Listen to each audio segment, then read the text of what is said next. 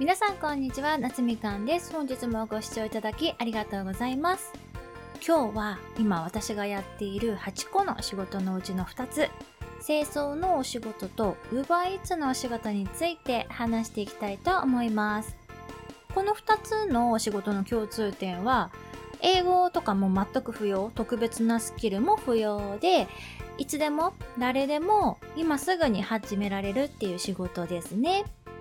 まず、UberEats なんですけれども、前回お話しした LB のね、マップのアナリスト、地図のアナリストの仕事と同じで、いつ働いて、いつ休むっていうのが自分で勝手に決められるっていうのがとっても魅力的だなって思って、約ね、2年前に始めたんですよ。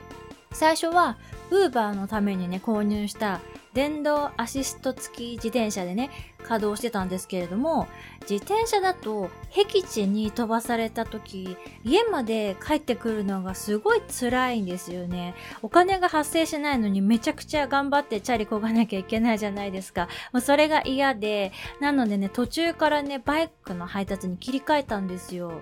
で、バイクも、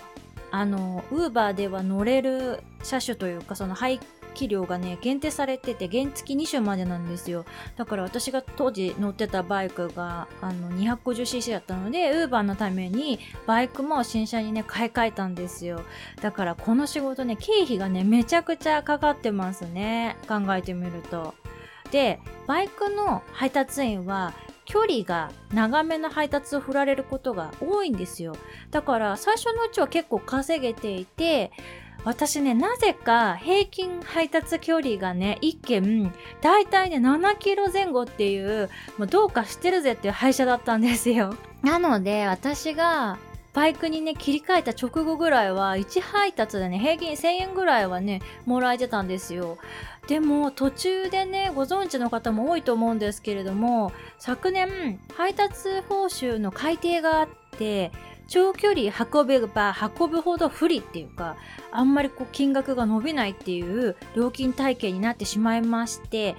だから私が今までやってるような7キロの配達だと、もう700円ぐらいにしかなんなかったりするんですよ。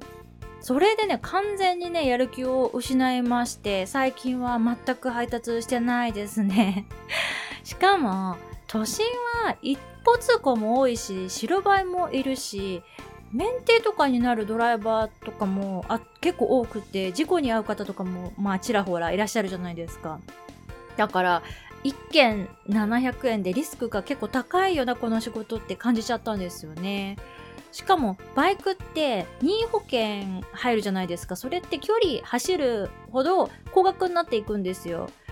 で、距離もね、乗るっていうことは、それだけメンテナンスも、そのオイル交換なりとかも必要だし、事故の可能性というかリスクも高まるしってことで、まあちょっと現時点では、ちょっとリスク高いなって感じていて、でも、ウーバーはいつでもまあ戻れる仕事ではあるので、ウバック、あの、バッグあるじゃないですか、でっかい。あれを持っている限りは。なので、現状一応ちょっとお休み中っていう感じですね。で、もう一つのね、お仕事、清掃の仕事なんですけれども、この清掃の仕事をゲットしたきっかけが、まさかの UberEats だったんですよ。私、ウーバーやってたので、自宅マンションのね、駐輪場にいることが多くって、そこで、うちのマンションの清掃をやっているね、女性と仲良くなって、会えば、まあ、都度世間話をする間柄というか、今日は暑いねとか寒いねとか、ちょこっとね、話する間柄になって、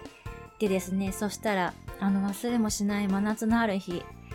その時もね、おばちゃんに声かけられて、向かいのね、新築マンション清掃やらないって言われて、結構ね、簡単な物件ですぐ終わるけど、時給1時間半出すよって 言われて、いや、何このおばちゃん、謎の権力者ってなって、で、突然のね、お誘いだったんですけれども、清掃の仕事って今まで経験まあ、ないじゃないですか。でも、向かいのマンションだから通勤っていうのはまあほぼないわけですよね。まあ外出たらもうそこが職場っていう感じで、で30分もかからないで終わるっていうし、しかも曜日は固定なんですよ。あの、ゴミの日に大体清掃の方って入るので、で、曜日は固定だけど、朝から日中というか夕方までの時間なら、基本いつやってもいいよっていうのもすごい魅力的だなと思って、まあ、ものは試しかなと思って、ひとまずじゃあやるねって言って受けたんですよ。で、実際その清掃の仕事始めてみたら、めっちゃ楽で そんなに、その私の担当してる物件って部屋数がすごい大きい物件ではないんですよね。なので、たまにね、ゴミがちょっとやばっていうあの時があって、引っ越しのタイミングとかで結構あの、可燃ゴミと不燃ゴミとペットボトルとでも全部一食店出されちゃったりとかすることがまあまあたまにあるんですけれども、他はそんな日、そんな毎日じゃないですし、基本はその中の共有部分の床とかの掃除と外、ま、枯れ葉とかねあるんで、ほうきで吐いて、で、夏はまあ、緑がちょっとあるのでそこにちょっとこう水をあげてっていう感じの単純な作業でサクッと終わるしやっぱりいつやってもいいよっていうその何時にやってもいいよっていうのはすごいやっぱ魅力的ですよね。あとこれもやってみて気づいたんですけど同僚がいないじゃないですか。私一人で1個の物件やるのでだから誰かに合わせて働くっていうストレスとかもないんですよね。そこもすごいいいなと思っていて。で今はその清掃の仕事自体はその向かいのマンションから始めてで最近はそのおばちゃんうちの掃除担当してるおばちゃんがもう一軒ねうちの近所のねマンション見つけてきたんですよね求人を。でそこのマンションと合わせて2軒担当していますすごいね近所2ブロック隣なだけなんですよだからゴミの日がね同じなので勤務する日が全く同じなんですよ。だからま2件合わせてやるっていう感じなんですけども、2件ね、合わせても1時間はかかんないっていう感じで終わりますね。で、この清掃の仕事の話が来た時にね、この時にもすごく痛感したんですけれども、誰かと人と世間話って実はめちゃくちゃ大切だなって思って、最初、おばちゃんとね、話し始めた時この世間話がまさかいつか仕事につながるなんて全く期待も予想もしてなかったんですよ。もちろんですけどね。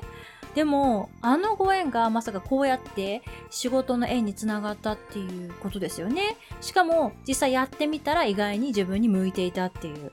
あとたとえ世間話をね、する仲になったとしても、私がこう駐輪場で会うたびに、こういつも忙しそうにというか、せかせかしてる感じだったら、おばちゃんも、